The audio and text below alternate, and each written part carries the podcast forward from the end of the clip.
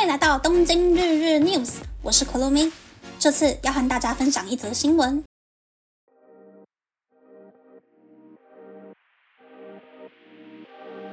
二零二二年，日本的新生儿人数来到八十万人以下。拓殖大学的佐藤一模副教授表示，虽然政府寄出多项生儿补贴，但在这二十年间，有小孩的女性幸福度依旧低迷。但五十岁以下没有小孩的女性，幸福度却呈现上升趋势，两者的差异逐渐扩大。日本政府必须想出让人觉得生小孩是幸福的政策。首先，岸田文雄首相推出的计划叫做“异次元的少子化対策”，异次元的少子化对策，重点有三个：一、增加儿童津贴等经济补助；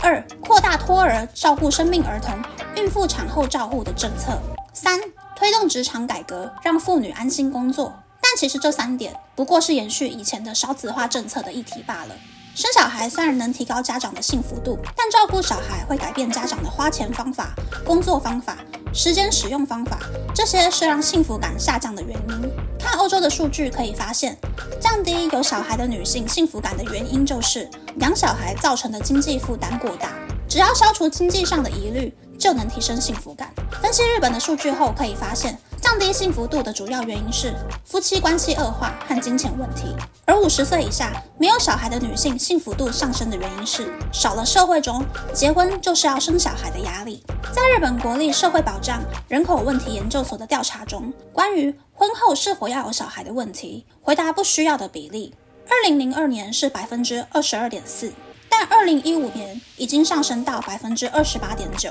妻子年龄在四十五到四十九岁之间的夫妻，没有小孩的比例也从百分之四点二上升到百分之九点九。不过，美国却出现了和日本相反的结果。在亚利桑那州立大学的分析中，没有小孩的美国妇女的幸福度正逐年下降。有教授分析，原因可能是小孩可以为妈妈建立新的交友圈，消除女性在社会中被孤立的现象。没有小孩的话，可能会让女性的社会关系变得狭隘。进而降低幸福度。虽然日本经过多年的改革，育儿补助和就业环境对有小孩的女性来说变得越来越友善，和欧洲相比，照顾小孩的金钱负担太大，降低了女性的幸福感。希望日本政府可以扩大经济方面的补贴政策，让女性能体会到拥有孩子的幸福感。以上是这次和大家分享的新闻。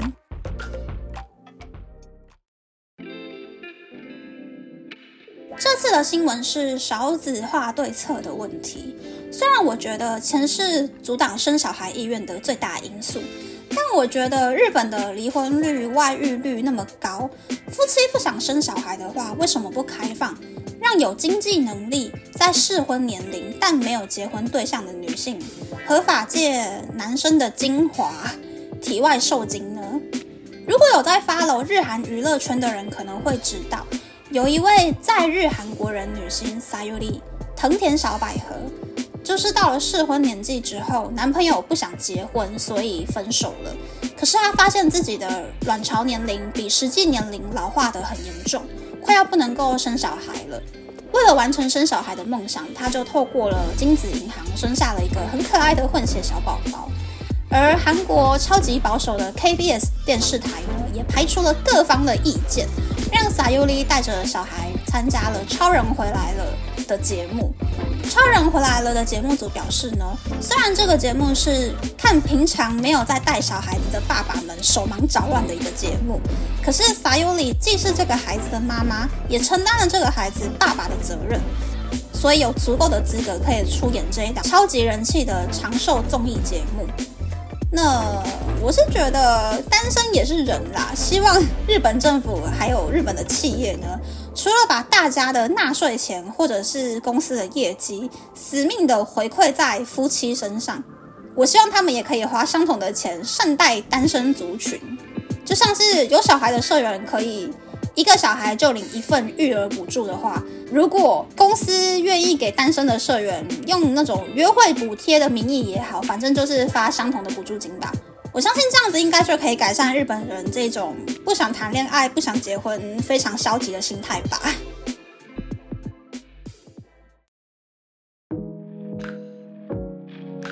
接下来想和大家分享我最近工作上的小烦恼。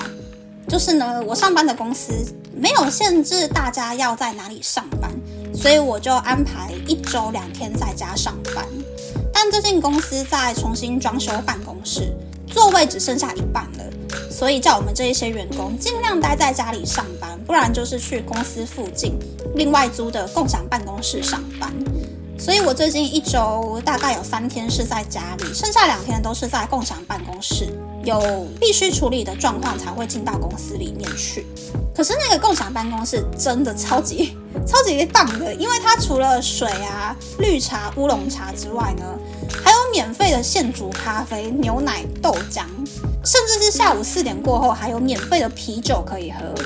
所以我现在只要过去共享办公室上班的话，就是早上一杯咖啡，中午吃完饭后再一杯咖啡回来提神，整个过得就非常的爽。可是现在就开始想说啊，等到装修完毕之后回去公司，就不可能有这些免费的咖啡、免费的茶呀，我就不是很想回去了。希望我们的公司除了把办公室装修的很 fancy 之外呢，还可以花一些钱冲冲我们这一些可怜的小社畜。这就是我最近一点都不是很重要的烦恼了。那么，那么这次的分享就到这边，不知道大家喜不喜欢这样的节目呢？欢迎大家留言和我分享你的想法。喜欢这个节目的朋友可以订阅东京日日 news，然后追踪东京日日 news 的 Instagram 看今天的延伸内容哦。拜拜。